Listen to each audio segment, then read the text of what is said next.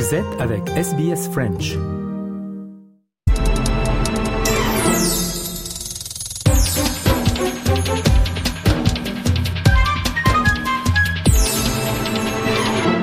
Messieurs, dames, bonjour, bienvenue dans la chronique économie et comme chaque jeudi, on retrouve Nicolas Perpich. Bonjour Nicolas. Bonjour Marianne. Vous allez nous parler aujourd'hui du negative gearing. Les Verts ont fait appel au gouvernement d'Anthony Albanese pour changer les lois autour des engrenages négatifs. Est-ce que vous pouvez tout simplement nous expliquer euh, de quoi il s'agit Nicolas? Oui, bien sûr. Donc le negative gearing ou les engrenages négatifs, c'est quelque chose qui existe ici en Australie depuis les années 90. Euh, C'était un des anciens premiers ministres, euh, Paul Keating, qui avait introduit ça, un, premier ministre travailliste. C'est un terme associé aux investissements immobiliers ici en Australie qui aide à économiser des impôts. Donc les gens qui investissent dans un appartement, une maison, en fait, ce qui se passe, c'est qu'ils payent moins d'impôts. C'est quand les dépenses totales d'entretien d'une propriété dépassent le revenu total de cette propriété qui vient du, loyer. Donc euh, ça, c'est, on dit que c'est euh, negative geared et donc les gens ils payent moins d'impôts. L'idée, c'est que ça encourage les gens à investir euh, dans des appartements, dans des maisons. Il y a plus de, d'appartements, de, maisons disponibles à, louer pour les locataires, ce qui est important en ce moment quand on a, on a cette, cette crise d'immobilier un peu partout autour du pays. Ah oui, justement, c'est, c'est ça que je voulais vous demander. Est-ce que c'est suffisamment convaincant pour contrer euh, la crise du logement, la crise du coût de la vie, parce que surtout en ce moment avec les taux d'intérêt, c'est extrêmement difficile d'être propriétaire. Donc euh, est-ce que ces engrenages négatifs, ça serait suffisant pour convaincre les gens quand même à continuer à investir?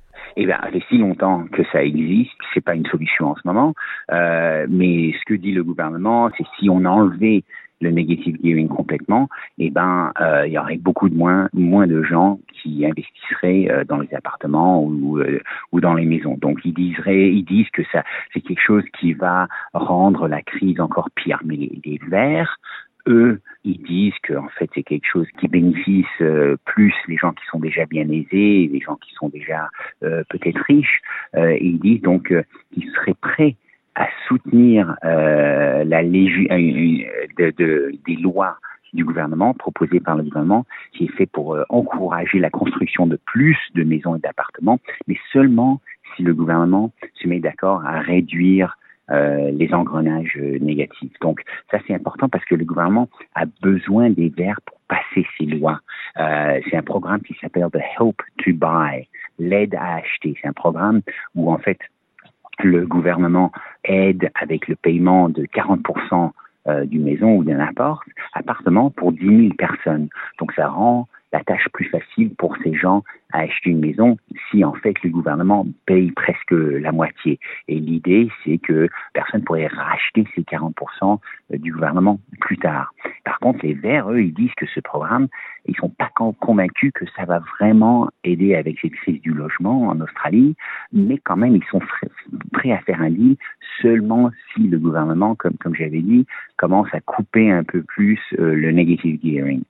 Alors, euh, c'est vraiment une bataille euh, politique autour de, de l'économie, autour d'une crise du logement, autour d'une euh, le coût de la vie, etc. Et le Premier ministre Anthony Albanese, il dit que ces, ces propos par les Verts sont euh, sont ridicules. Donc, ouais, ouais, plutôt un accueil euh, réticent et négatif. Ah, oui, oui, il veut pas faire ce que, ce que demandent les Verts. Il, il va pas couper le negative gearing. Il dit que c'est juvenile, donc il dit que c'est puéril. Si les Verts ne soutiennent pas les nouvelles lois, il dit qu'en fait ça, ça va empêcher les, les jeunes gens et d'autres gens à acheter leur première maison. Euh, donc euh, c'est un, on, vraiment un, impasse là entre les Verts et, et, le gouvernement. Et on va voir si le gouvernement euh, trouve une autre façon de faire passer ces lois au Parlement. Euh, Sans passer par on les est tous d'accord, il faut faire quelque chose. Ouais. Ok. Ouais. This is your invitation to a masterclass in engineering and design. Your ticket to go from zero to 60 with the Lexus Performance Line. A feeling this dynamic is invite only. Fortunately, you're invited. Experience the exhilaration of the Lexus Performance Line and some of the best offers of the year on select models at the Invitation to Lexus sales event, now through April 1st. Experience amazing at your Lexus dealer. Merci, euh, merci beaucoup Nicolas. Il y a un deuxième sujet qu'on voudrait aborder dans cette chronique économie, c'est à propos euh, du lobster, donc le homard. Le ministre du Commerce euh, va pousser son homologue chinois à abandonner leurs tarifs sur les homards et le vin australien. C'est bien ça? C'est bien ça. Donc tout ça, ça date de à peu près 2020, que, quand il y a eu des disputes diplomatiques entre l'Australie et la Chine, euh, et à cause de ces disputes qui, en fait euh, euh, tournaient autour des origines de la pandémie et du Covid, euh, ce qui s'est passé, c'est que la Chine a imposé des tarifs et des blocages commerciaux sur tout un tas de produits australiens. Et là, on parle justement des, homards et du vin. Et par exemple, pour le vin, il y avait des tarifs de 200%. Donc euh, d'un jour à l'autre, euh, l'exportation du vin australien en Chine s'est arrêtée. Donc c'était mhm. vraiment dramatique parce que ça c'était euh, un des plus grands marchés pour l'Australie. Donc c'était très grave pour pour les, les gens autour de, de, de l'Australie qui travaillent dans ces deux secteurs et d'autres secteurs. Il y en avait d'autres. mais là, donc Don Farrell, qui est le ministre ministre du commerce, il va avoir un meeting avec son homologue euh, chinois, Wang Wentao, à la conférence euh, du, de l'Organisation mondiale du, euh, du commerce euh, en février, un peu plus tard en février. il dit qu'ils vont, ils vont discuter de, à ce sujet quand est-ce que la Chine va enlever les tarifs sur le, le vin et les, et les homards? On pense que pour le vin, ça va, ça va changer le mois prochain. Euh, il y a eu déjà des indices de la Chine qui pourraient enlever les tarifs euh, vis-à-vis de vin euh, assez bientôt.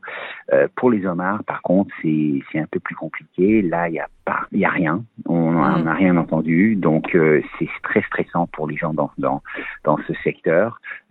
et aussi, c'est vrai que que la Chine est aussi le plus grand marché pour les homards australiens plus de 90% des homards étaient envoyés là avant ces disputes en, 2020, quand la Chine a dit que peut-être que les homards australiens euh, étaient contaminés, euh, mhm. ce que l'industrie ici euh, nie.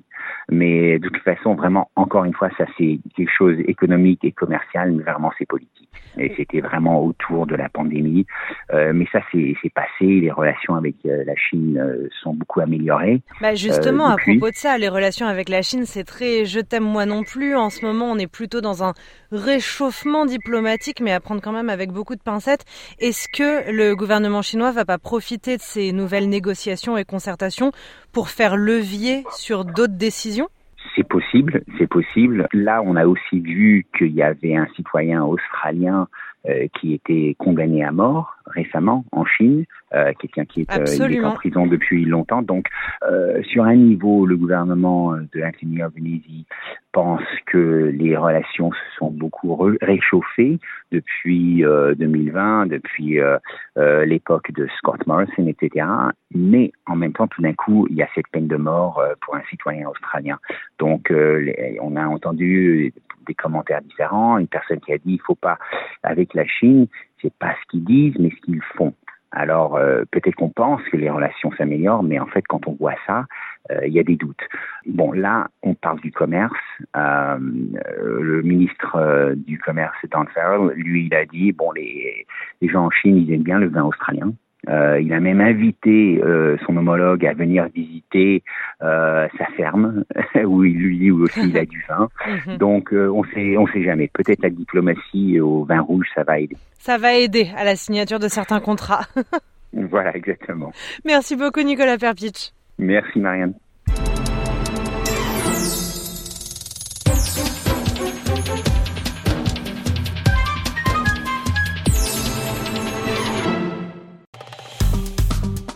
Aimez, partagez, commentez. Suivez-nous sur facebook.com slash sbsfrench.